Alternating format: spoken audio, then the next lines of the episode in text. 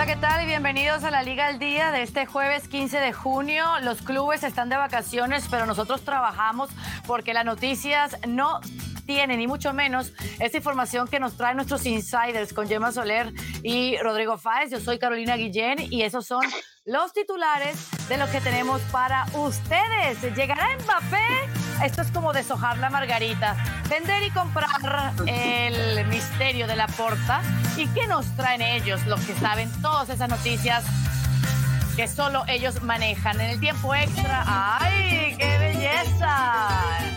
¿Llega o no llega el francés Kylian Mbappé al Real Madrid, Rodri? Pues eh, a ver, yo primero vamos a dar la información por dar un poco de hype y no responder automáticamente a tu pregunta y ahora la respondo, pero sí que es cierto que en las últimas horas ha habido un poco de nerviosismo porque esto es una montaña rusa. De repente eh, ciertos informantes aquí en Europa dicen que sí, otros dicen que no, se hincha el globo, luego se pincha. La realidad es que Mbappé quiere llegar al Real Madrid, la realidad es que el Real Madrid está preparado para abordar una operación de traspaso para traer a Kylian Mbappé al Santiago Bernabéu. Y la realidad es que el Paris Saint-Germain, después de comprobar hasta en dos ocasiones y por escrito, la última esta semana, que Kylian Mbappé no va a ejecutar esa cláusula por la cual ampliará una temporada más su contrato con el club parisino, le queda un año de compromiso, por lo cual el Paris Saint Germain quiere vender a Kylian Mbappé este mismo verano si no lo quiere perder gratis la próxima temporada, por lo cual todo da la sensación de que va hacia ese eh, gran final que puede ser Kylian Mbappé siendo presentado como jugador del Real Madrid. Queda mucho, queda mucho, va a haber muchos más capítulos. Kylian Mbappé durante esta semana ha repetido que además es lo que tiene que decir, que se quiere quedar en el Paris Saint Germain, que tiene que agotar el año que le queda de contrato, porque él no quiere acabar mal con el Paris Saint Germain, con la afición, con todo Francia, y está de momento haciendo un discurso oficialista que es el normal. Por parte del Real Madrid, el discurso oficialista es que no vamos a hacer oferta por Mbappé porque tiene contrato con otro club. Ahora, otra cosa es que les llamen y ya se pondrán las pilas. Y el discurso del Paris Saint Germain es lo que está filtrando, sobre todo a través de los compañeros de Le Parisien, que es seguramente el medio de comunicación más importante en Francia, cercano al Paris Saint Germain y no es otra cosa que el Paris Saint Germain quiere vender a Mbappé, el cual quiere ir al Real Madrid. Esto al final, a mí, claro, respondiendo a tu pregunta, ¿qué me parece? Pues a mí me parece que hay un optimismo importante en que Mbappé puede llegar al Real Madrid este verano. No estamos diciendo que vaya a fichar, sabemos lo que son estas operaciones, sabemos lo que conlleva, sabemos eh, los vuelcos y los giros que va a dar de aquí hasta seguramente el mes de agosto, pero a mí todos los inputs que me llegan me hacen pensar que sí, que este verano sí que puede ser, porque si no, dos cosas que creo que caen de... de dos cosas que creo que caen de cajón. La primera, si Mbappé no llega este verano, el Real Madrid tiene que fichar un 9. Y eso puede hacer que la próxima temporada Kylian Mbappé no llegue al Real Madrid. Y segundo, si no llega Kylian Mbappé esta temporada al Real Madrid, se puede ir gratis. Vamos a ver si el Real Madrid espera o no de nuevo después de otros encuentros. Por tanto, yo creo que este verano sí que puede ser. Es ahora o nunca. Lo que a mí me cuesta creer es que él vaya a renunciar a toda la plata que ganaría si se queda un año más y cumpla su contrato original, porque es una cantidad de dinero, de primas por fidelidad que firmó y que están en ese contrato. Además que parece otra vez una cuestión de Estado con hasta el presidente Macron volviendo a intervenir, casi que asegurando que Mbappé se tiene que quedar. Entonces es como que una película repetida. Entiendo que Mbappé llegará algún día al Madrid, pero siento hoy que es para la 2024-25 que para de inmediato. No sé cuál será tu corazonada, aunque yo siempre le creo a Rodrigo y por eso me froto las manos, Gemma. Real Madrid puede pasar absolutamente cualquier cosa porque eh, cuando ya parecía que ya estaba hecho, luego se echa para atrás, como bien decías, eh, incluso Macron, eh, todo el estado de Qatar, la selección francesa, como siendo una cuestión de estado. A ver, yo hay una cosa que, que, no me cuadra que me hace ir en la, en la dirección de lo que dice Rodri. O sea, si el Paris Saint Germain ya ha dicho que no va a dejar que Mbappé se vaya libre, cosa que eh, es normal, si Mbappé ya ha deslizado que no va a renovar más allá del siguiente año que tiene de contrato, entonces eh, la única solución es llegar a un acuerdo ahora. Eh, con los clubes. Evidentemente Mbappé lo que no va a decir ahora con un año de más de contrato es decir me quiero ir, eh, porque precisamente sabe cómo se las, sería una falta de respeto a su club, eh, a los hinchas, sabe cómo se las gasta a los hinchas de, su club, así que él, él está diciendo lo que, lo, que debe decir, pero eh, sabe que esperar un año más entrama el, el, riesgo de lo que apuntaba Rodri, que su posición en la delantera esté ocupada y, tener que demorar más la, la, decisión de algo que siempre ha sido su deseo, jugar en el Real Madrid y que creo terminará pasando. Eh, si será este verano o el que viene, lo normal, si el Paris Saint Germain quiere sacar tajada, debería ser este, porque si no, eh, el año que viene lo haría de forma gratis. También no sé si después del desplante, del disgusto que le dio, le dio una afición del Real Madrid que ya lo daba por hecho, si llegar este verano es como muy... ha pasado poco tiempo. Yo creo, yo siempre mantuve esto, cuando los hinchas del Real Madrid decían, no, ahora no lo queremos por el desplante, digo, sí, a la que haya jugado un partido y haya marcado cuatro goles, esto se olvida, o sea que es fácil eh, reconquistar a la afición eh, propia. Así que bueno, vamos a ver cómo evoluciona. Es un culebrón difícil de prever cuando hay tantísimos intereses, tantísimo dinero, tantos elementos como los que apuntabas, Caro, pero en esta encrucijada sí que parece que está más cerca de Madrid que, que del Sena. Claro. Y en ese sentido, si llega este verano, además de la pasta del dinero que le tiene que dar el Real Madrid, está el tema de, de quién se va, ¿no? O sea, qué movimientos tendrían que darse eh, en la plantilla del Madrid para que realmente llegue Mbappé. Todo esto, eh, Rodri, desde el lado del club, desde el lado de Florentino. Bueno, más que movimientos, para que llegue Mbappé tendría que haber falta de movimientos. Y me explico, claro. Es decir, si el Real Madrid ahora ficha a otro delantero, como puede ser Harry Kane, olvídate. Y lo que tiene que hacer el Real Madrid es estar parado, estar sobre todo muy paciente, tener esa tranquilidad que seguramente no es lo que te exige el mercado, porque al final el mercado te exige fichar cuanto antes para que Carlo Ancelotti pueda disponer de la plantilla cerrada en el lapso más inmediato, pero sí que es cierto que las prioridades están para esperar y precisamente Kylian Mbappé es una prioridad y también una vieja aspiración del Real Madrid y del propio Florentino Pérez. Ahí lo que va a hacer el Real Madrid a partir de ahora es, eh, uno, confirmar la adhesión de Joselu, pero que viene a otro rol completamente distinto, no viene a ser titular, viene a ser el suplente de quien venga, de Mbappé, de Harry Kane o de quien sea, y luego a partir de ahí esperar y sobre todo eh, aguantar un poco y estar al igual que ha estado durante toda la temporada, en contacto permanente con el propio jugador, porque esta es una de las cosas que hemos contado y que luego seguramente ampliaremos en Insiders. El Real Madrid ha estado en contacto permanente con Kylian Mbappé durante las últimas eh, semanas y los últimos meses. Han hecho las paces y al final todo lo que está ocurriendo, por mucho que Mbappé diga esto de forma pública, por mucho que el Real Madrid diga que no sabe absolutamente nada, es todo una estrategia entre los dos para ver si finalmente el Paris Saint Germain accede a vender, como parece ser que puede vender. Porque aquí hay una clave importante. Ayer nuestro compañero Andrés Onrubia del diario AS, compañero, amigo y hermano, eh, tuiteaba una cosa que creo que es muy, muy suculenta para entender un poco esta operación. Hay un bonus de fidelidad de la última vez que Mbappé firmó esa renovación por el Paris Saint Germain, que el año pasado, este, este que acaba de terminar, cobraría un 70 70 millones de bonus de fidelidad y que esos 70 pasarían a 80 esta misma temporada. Y al final estamos hablando de que si el Paris Saint Germain se queda Mbappé, que no va a renovar un año más, estamos hablando de que Kylian Mbappé va a quedarse a disgusto en el Paris Saint Germain y que a nivel individual y económico el Paris Saint Germain pasaría de ingresar 150, 200 millones de euros que le pagaría el Real Madrid por el traspaso, a tener que gastar la prima de Mbappé, que ronda los 35 millones de euros al año, más ese bonus que tiene que pagarle a Kylian Mbappé de 80 millones por la fidelidad, y estamos hablando de que es un agujero económico importante para el Paris Saint-Germain, que es Qatar, pero Qatar, por mucho dinero que tenga, puede ser alguien que tenga mucho dinero, pero tontos tampoco son. Sí.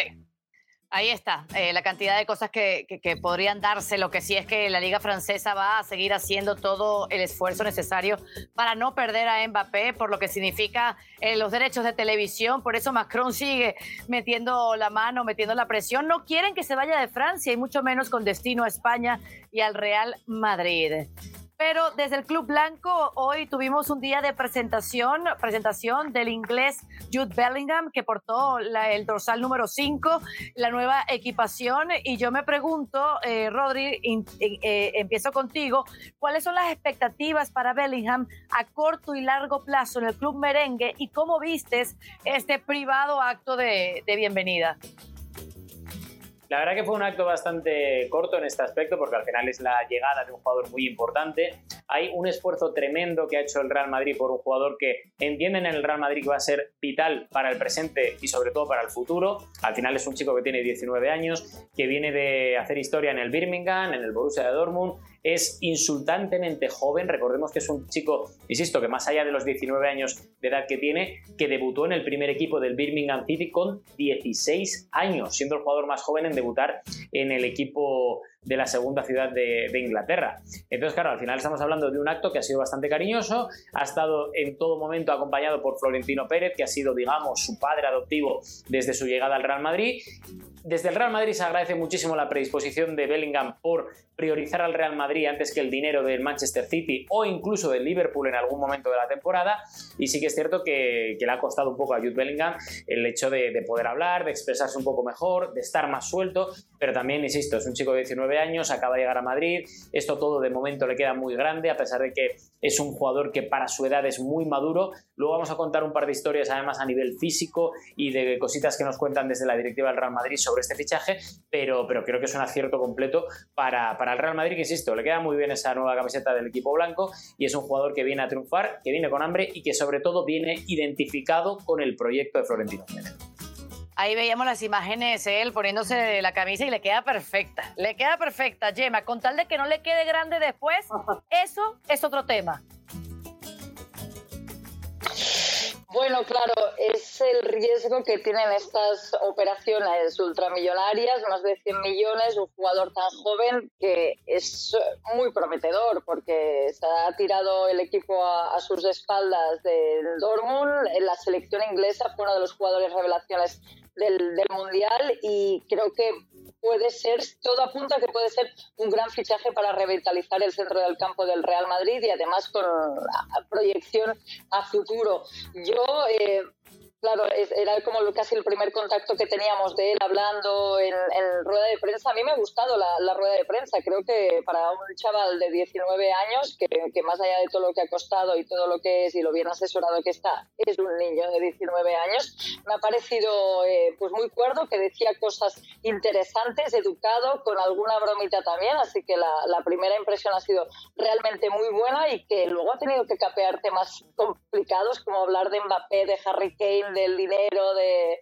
del Real Madrid, de su nuevo entrenador, eh, la, la, primera impresión la verdad que ha sido, ha sido muy buena y, y ahora lógicamente pues eh, como siempre está la, que la suerte esté de su parte, las lesiones, eh, que encaje, que se adapte bien y rápido en la Liga Española y que como siempre ha pasado con este tipo de fichajes con Vinicius, con pues Camavinga, eh, que, los, los, primeros compases le puede llegar a, pesar el dinero que se ha pagado por él. Y esto eh, tenemos, lógicamente, el precedente más reciente de que es el de Hazard, ¿no? que es el último gran fracaso en este sentido de un, futbolista por el que se pagaron 100 millones y, no fructificó. Eh, no tiene por qué volver a pasar, la verdad que es, eh, es muy prometedor y, el, y el, talento y el desborde que tiene este futbolista se paga y por eso esta cifra astronómica que ha pagado el Real Madrid. Ahí está. Y mientras tanto nos toca pasar, avanzar de tema al Barcelona. Lleva, arranco contigo para que me puedas hablar de lo que ah.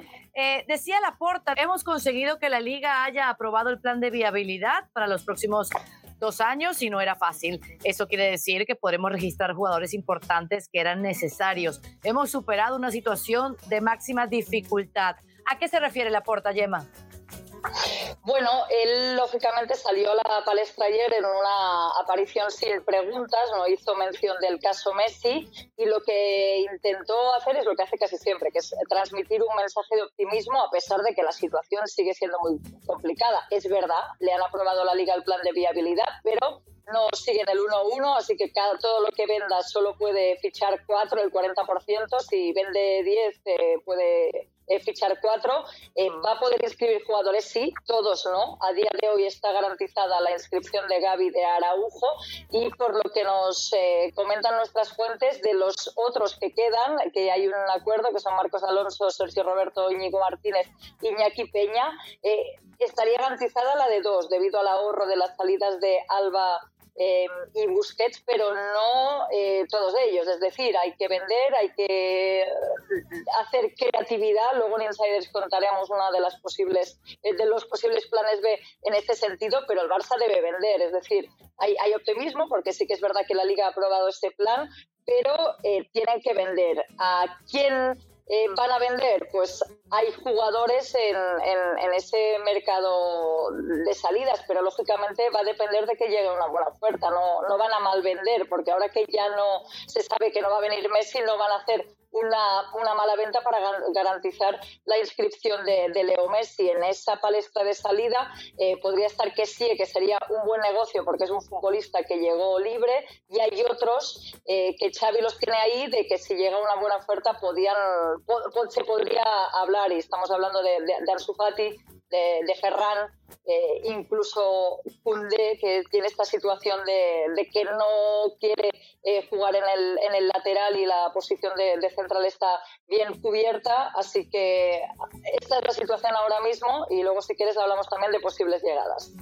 Lo que tú digas, Gemma. Ahora, Rodri, ¿cuál es tu bueno, opinión al respecto? ¿Cuál sería ese nombre grande que debería desprenderse el Barcelona como para tener mayor uh, comodidad a la hora de armar esta plantilla ya conociendo que el plan de viabilidad está aprobado para el Barça? es complicado escoger un nombre para, poder vender, ¿eh? más que nada porque al final los jugadores más importantes del Fútbol Barcelona para mí son Pedri, Gavi, Frenkie de Jong y viendo que Busquets se ha retirado esta misma temporada del Barça, sigue en activo, ojo, pero que se ha retirado de su trayectoria como culé, eh, no está ahora mismo el Fútbol Club Barcelona ni para perder la calidad de Pedri, ni la garra de Gavi, colocación y también calidad, ni mucho menos el balance que te ofrece Frenkie de Jong, que para mí fue eh, de lo mejor de la última temporada cuando, cuando ha sido el motor ¿no? del Fútbol Club Barcelona. Por lo cual yo en el centro del campo no vendería absolutamente a nadie, como mucho pues, a Sufati, pero es que claro, si se recupera y vuelve a tener lo que era el toque y esa punta de velocidad de antes de la, de la lesión, estamos hablando de un jugador que puede ser diferencial en los próximos años también y me costaría muchísimo, oye, que, que no está recuperado y que nadie confía en el Barça, pues tienes que vender a Fati. Pero yo no sé si el Barça vende a Fati, en cuánto pueden tasar futuros, vende, eh, futuros compradores al, al, canterano del Barça. Entonces es muy complicado. Lewandowski por, por su edad no vas a sacar mm, ni la mitad de lo que podrías haber sacado en otras temporadas. Y luego atrás, creo que si algo ha hecho muy bien el Barça, puede reforzarse atrás. Y salvo un lateral derecho, que sabemos que están buscando y rastreando el mercado para intentar fichar algo que pueda ser apañado, el resto no puedes prescindir ni de Koundé, ni de Araujo, ni de Christensen. Me parecería muy raro. O sea, no creo que haya una venta a lo bestia más allá de lo que pueda pasar con Ansu Fati y obviamente de lo que pueda pasar con Ferran. Pero volvemos caro a lo de antes, a lo del tema del año pasado con Frankie de Jong. Podemos hablar de ventas, podemos hablar de futuribles salidas, pero si los jugadores no se quieren ir, va a ser muy complicado mm. que pueda vender el Fútbol Club Barcelona. Y el año pasado tenemos el precedente de que cuando todo el mundo dijo que Frankie de Jong se iba a ir, en ESPN, San Demos y Sorens nos dieron esa información de que no se iba a ir. Y por mucho que se presionó desde la directiva del Barça, no se fue. Y es más, como os dije, para mí fue de lo mejor del año en el centro del campo. Entonces, vamos a ver. Menos mal que no se fue y que no se vaya porque es que pareciera que a, esos nombres gira lo que pueda aspirar el Barcelona, especialmente si no llega más nadie. Y con eso, Gemma, quiero pasar el tema de quién más podría llegar, ya luego de la negativa de Messi. Bueno, Messi nunca tuvo una oferta del Barça como para poder comparar, pero ahora que el plan de viabilidad está aprobado, ¿quién llega para el Barça? La listita de Xavi, ¿cómo queda?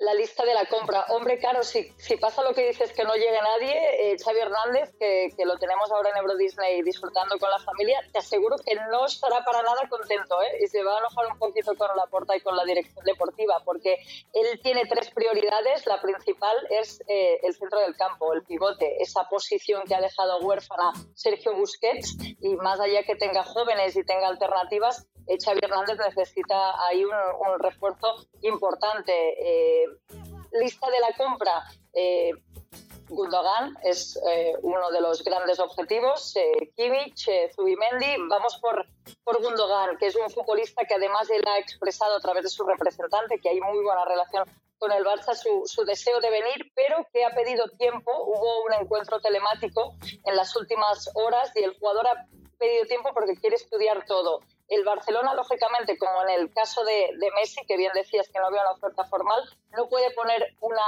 una, oferta de papel negro sobre blanco porque está en la situación que está, necesita hacer espacio, pero sí que eh, es, hay, hay, una, se puede poner una cláusula como en el caso de Íñigo Martínez porque es bastante eh, plausible que al final del mercado sí que va a poder incorporar jugadores. Lo que pasa que a día de hoy sin ninguna venta es eh, eh, complicado. lo que pasa que si bien hace algunos días, semanas había más optimismo en la posible llegada de Gundogan al Barcelona, ahora que el futbolista pida tiempo, que haya que venga de un proyecto exitoso, que ha ganado, que ha sido importante, jugó la final de la, de la Champions, que pida tiempo esto le hace ser más pesimista al Barcelona porque el Barça, igual que si nos ponemos el ejemplo del año pasado con Lewandowski, o hay un jugador que, que, tiene un deseo muy firme, y esto lo sabemos, que Gundogan, Gundogan y su familia tendrían el deseo de jugar en Barcelona o lo tenían más claro hace algunos, algún tiempo, ahora tienen dudas y, en ningún momento el Barcelona va a poder eh, superar la oferta de renovación que le está planteando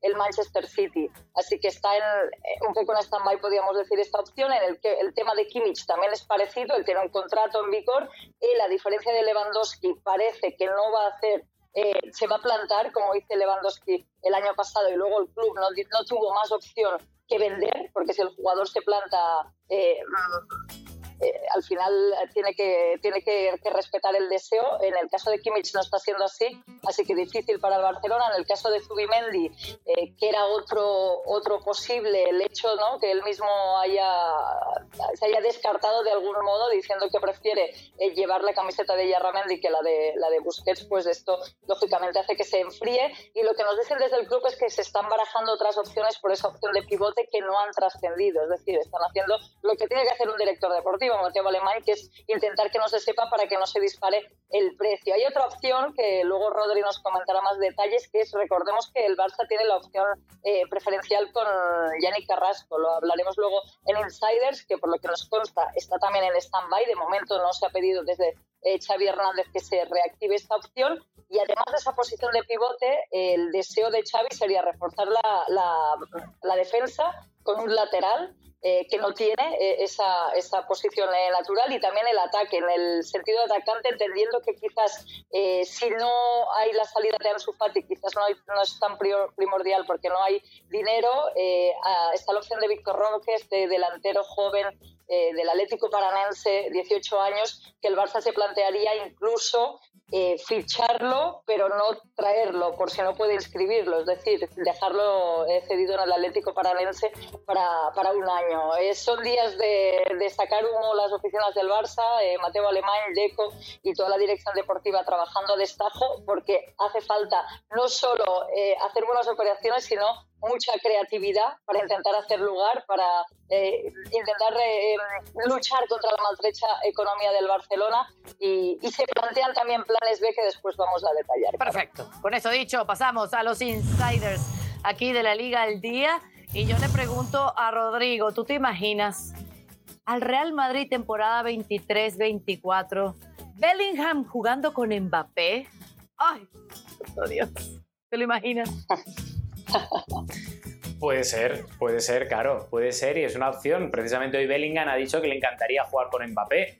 Que luego la gente dice, hombre, pero ¿por qué es la primera vez que Bellingham habla de Mbappé siendo jugador del Real Madrid? Que Rodrigo Goes ha hablado de Mbappé siendo jugador del Real Madrid. Que Nacho también en una entrevista ha hablado de Mbappé. Es la primera vez que está ocurriendo todo esto, por lo cual algo hay.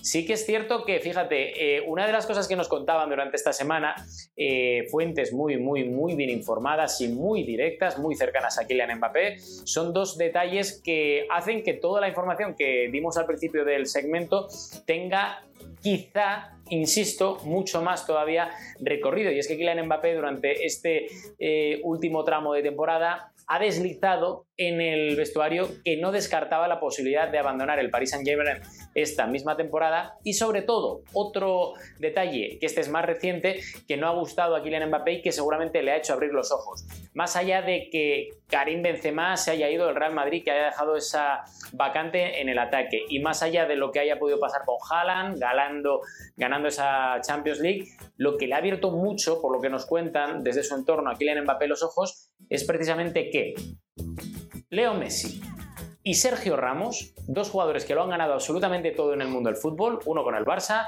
otro con el Real Madrid, con la selección española, con la albiceleste, hayan preferido irse del Paris Saint-Germain antes que renovar, cuando los dos tenían oferta de renovación encima de la mesa por parte del equipo parisino. Y esto le ha llamado mucho la atención a Kylian Mbappé, que pidió en su día un proyecto estable, un proyecto creciente y un proyecto ganador y de repente ve que varios de los cimientos más importantes, porque Messi y Ramos seguramente junto con Mbappé han sido los tres mejores jugadores en el último año del Paris Saint Germain, prefieren uno irse al Inter de Miami y el otro irse de momento a su casa a pensar hacia dónde quiere tirar su último tramo de carrera. Por tanto, estas cosas que estamos contando son muy importantes y nos hacen creer que hay un optimismo y una base muy muy firme en cuanto a la opción de que Kylian Mbappé pueda llegar al Real Madrid este mismo verano, que luego igual no acaba viniendo por cualquier vicisitud del destino, pero son cositas que estamos aportando. Ay, Rodri, cada vez te creo más. Ahí te la dejo. Gemma, paso contigo y entiendo que, tienes algo sobre eh, la presidencia del Barcelona. Sí, o el resurgir de la oposición, lo podríamos llamar así, porque a pesar que ha sido unas temporadas tumultuosas, es verdad que Joan Laporta es una figura tan firme, tan con tanto carisma, es verdad que también genera eh, bastantes desavenencias, por, por hay, hay, como una guerra interna siempre en el Barcelona, pues bien, había estado muy tranquila la oposición y hoy mismo ha, resurgido el principal candidato rival de Laporta en las elecciones, Víctor Font, que de hecho Laporta se presentó a las elecciones más tarde. Él llevaba años trabajando junto a Xavi Hernández en Qatar para el, el proyecto, pero claro, llegó Laporta, plantó una pancarta gigantesca en el Bernabéu y poco más hizo falta para ganar las elecciones. Pues bien, ha resurgido Víctor Font, ha sido crítico, lo que nos hace prever eh, que puede ser un año complicado a nivel institucional para el Barcelona. Ha, sacado la palestra números, ha dicho que el, club está peor ahora que cuando lo, agarró Joan Laporta, si bien la herencia era nefasta de, la anterior eh, directiva, que está, un mensaje de alarma, que considera que está en peligro el modelo económico de socios, es decir, la sombra de la eh, sociedad anónima planea el Can Barça y, ha acusado al club también de falta de liderazgo, como que la, renovación ha sido muy crítico con la cuestión de, de, Messi, que la puerta ya lo sabemos, dijo que lo renovarían un asado y, ya sabemos todos cómo, cómo terminó y también muy crítico también con el hecho de ir a Montjuic. Su proyecto era hacer la reforma y no, no abandonar el o hacerlo como eh, por, por partes. Ha pedido eh, poder formar parte, colaborar de esta directiva que nunca le, le han dejado ser y, qué esperamos a partir de ahora, claro, por lo que podemos saber sí que es verdad que es una figura que, que tenía el proyecto mucho más trabajado, pero no tiene ni el aparato mediático, ni el carisma, ni, ni, ni el estima de, de, que quizá tiene el, el barcelonismo, pero eh, al final del día, si la pelotita no entra la próxima temporada jugando en Montjuic,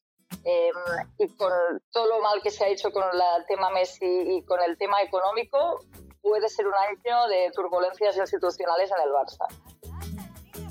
cuidado, tiembla la porta y los socios serán los que manden allí en Barcelona.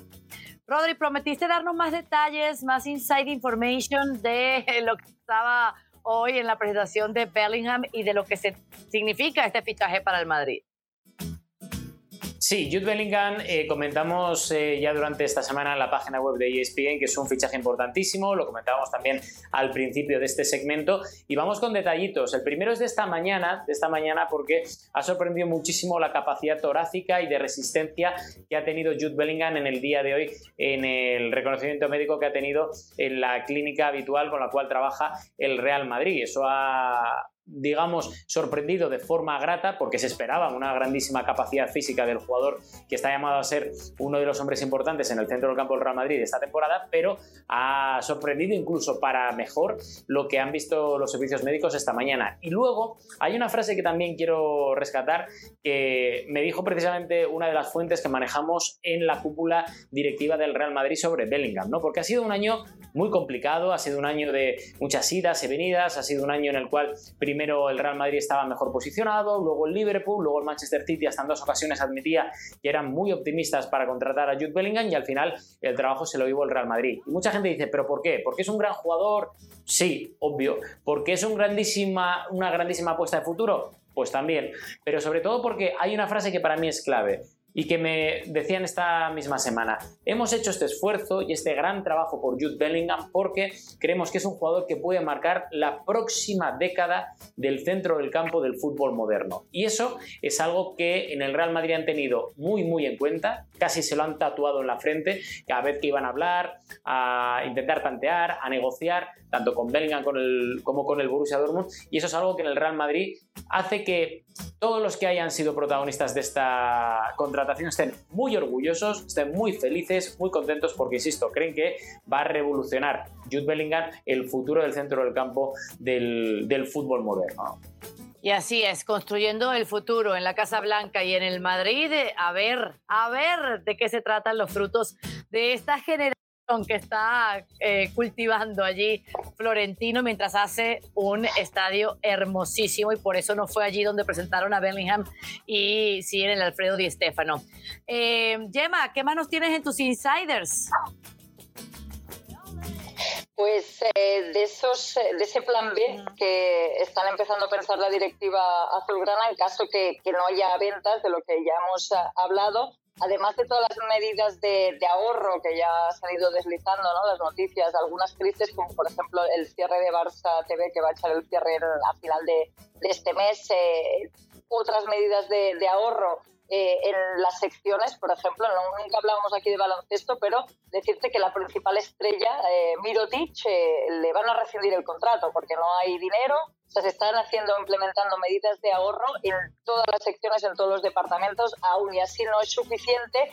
Y tal y como ocurrió con el caso Cundé, recordad que Cundé no pudo jugar las primeras jornadas porque no había dinero y entonces fue el propio presidente y el director financiero, el Laporta y Ulibe, que pusieron avales de su propio bolsillo particular para que se pudiera inscribir, pues se está empezando a ver la opción de que de nuevo se tenga que recurrir a una medida que consideramos bastante extrema, porque al final es patrimonio personal de los directivos, en forma de avales para, si llegado el momento no se puede inscribir a esos jugadores, eh, se está como de algún modo rastreando entre los directivos o incluso podrían entrar de afuera gente dispuesta a, a avalar, si fuera necesario, al final del mercado para poder inscribir jugadores replicando eh, lo que fue la inscripción del caso Kurder. Me encanta, me encanta que haya este plan en el Barcelona. Por otro lado, yéndonos más allá del Barça y el Madrid, hacia el Atlético de Madrid, ¿qué me dice Yannick Carrasco? Eh, Rodri.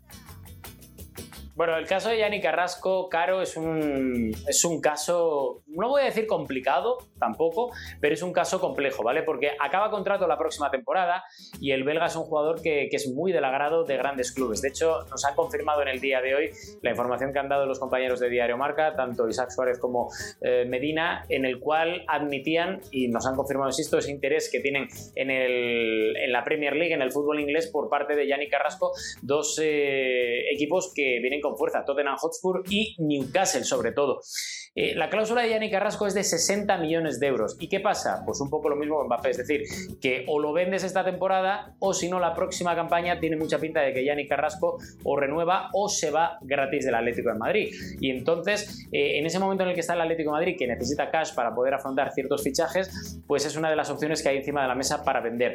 Y ahí es donde entra también el Fútbol Club Barcelona, porque de esa cláusula de 60 millones de euros que están intentando ver desde fuera, desde el fútbol inglés, tanto Tottenham como Newcastle, el Barça, después de lo que pasó en la negociación por Antoine Griezmann, se guardó una orden de posible tanteo que hace que el Barça por 19 millones de euros, 19 millones de euros, se pueda llevar a Yannick Carrasco. No se lo llevó en el mercado de invierno, porque al final Yannick Carrasco, digamos que se quedó en el Atlético de Madrid de motu propio, pero ahora sí que puede ser una opción. Antes comentaba Gemma que está congelada un poco esa posibilidad, pero sí que está ahí. Ahora, a mí lo que me cuentan desde el Atlético de Madrid es que el Barça en ningún momento podría pagar esos 19 millones de euros. Gemma acaba de confirmar que no hay un duro de momento y que se tiene que arreglar la situación. Y que si en algún momento el Barça y Xavi Hernández creen que puede ser una opción la de fichar a Yannick Carrasco, intentarían ficharlo como mucho por 10 millones de euros. Es decir, la mitad de esa opción o un poco más de la mitad de esa opción de 19 millones de euros que ha negociado el Barça con el Atlético de Madrid en esa operación de Griezmann. Pero vamos, que de momento quien más pasta pondría encima de la mesa serían los equipos ingleses, pero vamos a ver, porque este es el principio de otro pequeño culebrón en el equipo cocho. Gemma, te cuadra esta operación y de paso te pregunto sobre eh, los nuevos retos para Rafa Márquez allí en el Barcelona.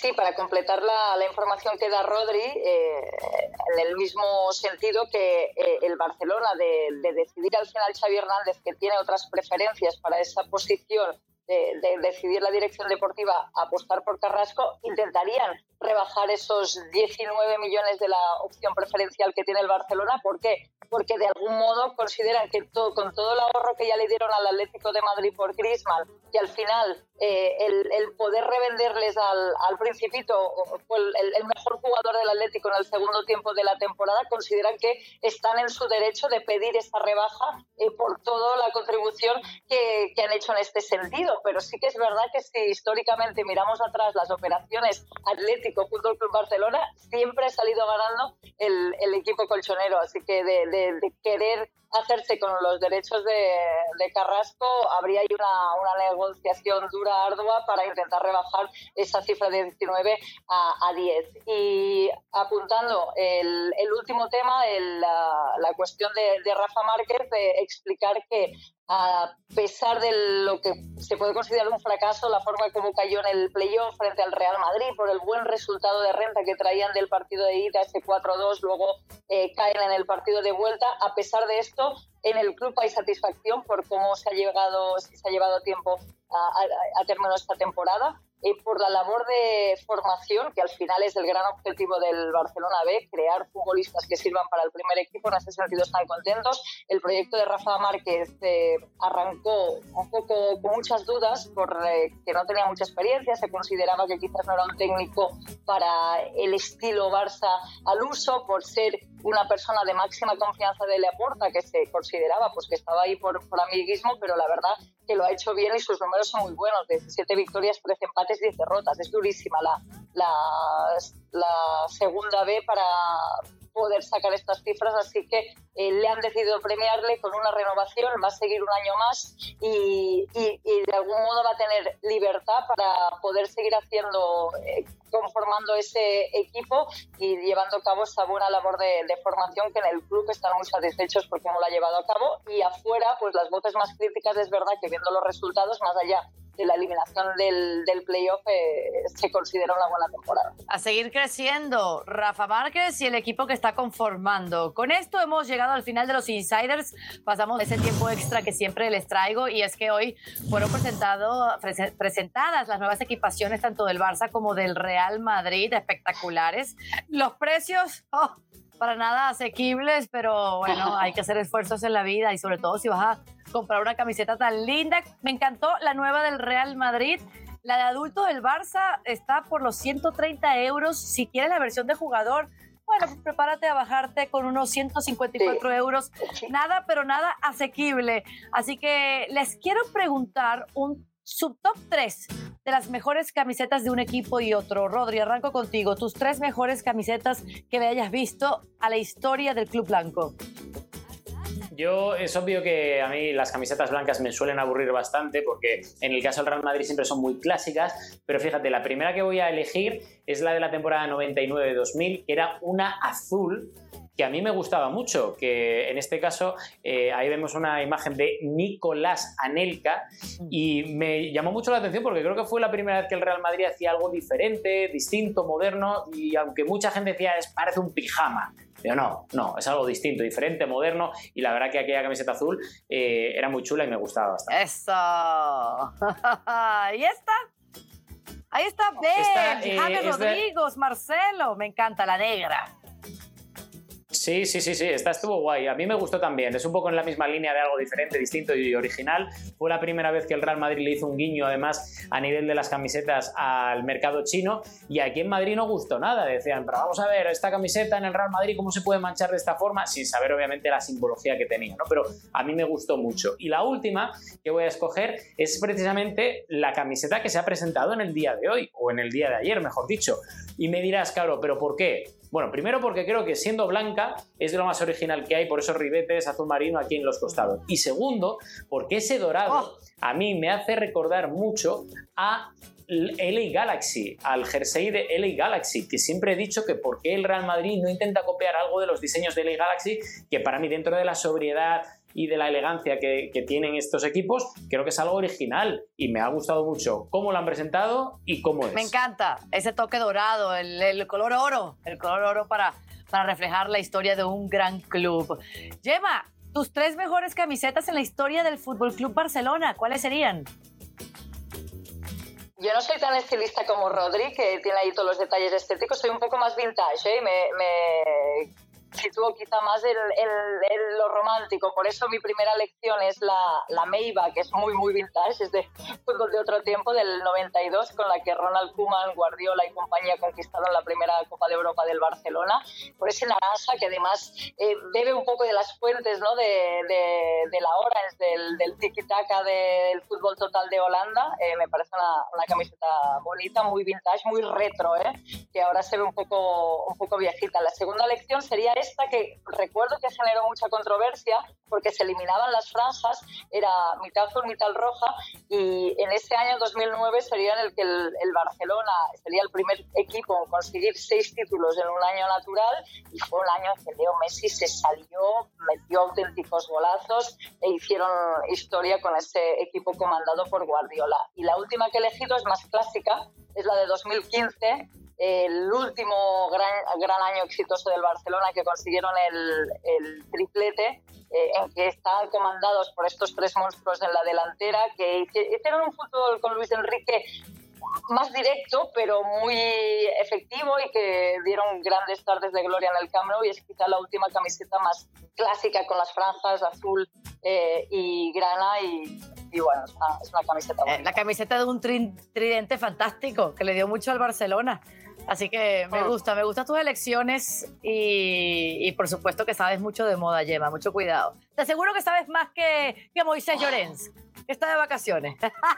Ah, bueno, bueno, sí, Moisés sí, en ese sentido es un poco clásico, ¿no? A la hora de, de, la moda. Y si quieres te cuento una curiosidad de, porque justo hoy se ha presentado la nueva camiseta eh, que es esta y está muy bien la, presentación porque se ha hecho por primera vez de forma unitaria el equipo femenino, el equipo masculino, que ahora el equipo bueno del Barcelona son las mujeres, Alexia Putellas, Bonmati y compañía, campeonas de, Europa y de España, han hecho una presentación conjunta. Y no solo mujeres y hombres, sino que para enganchar a los jóvenes también ha contado con la presencia de, artistas, de, raperos, de Bad que es una de las artistas eh, del, del, momento eh, aquí y han participado y además con este toque moderno es la camiseta nueva, pero en el Camp Nou, que ya, se ve un poco, esto es de, hace unas, porque los jugadores lógicamente están de vacaciones, lo grabaron antes del final de temporada, pero ya se ve lo vintage del Camp Nou, que quizá la gente que no tiene ocasión de venir, que ve la grada y la césped y dice, no está tan mal, pero fijaros cómo está, está viejito, ¿eh? le hacía falta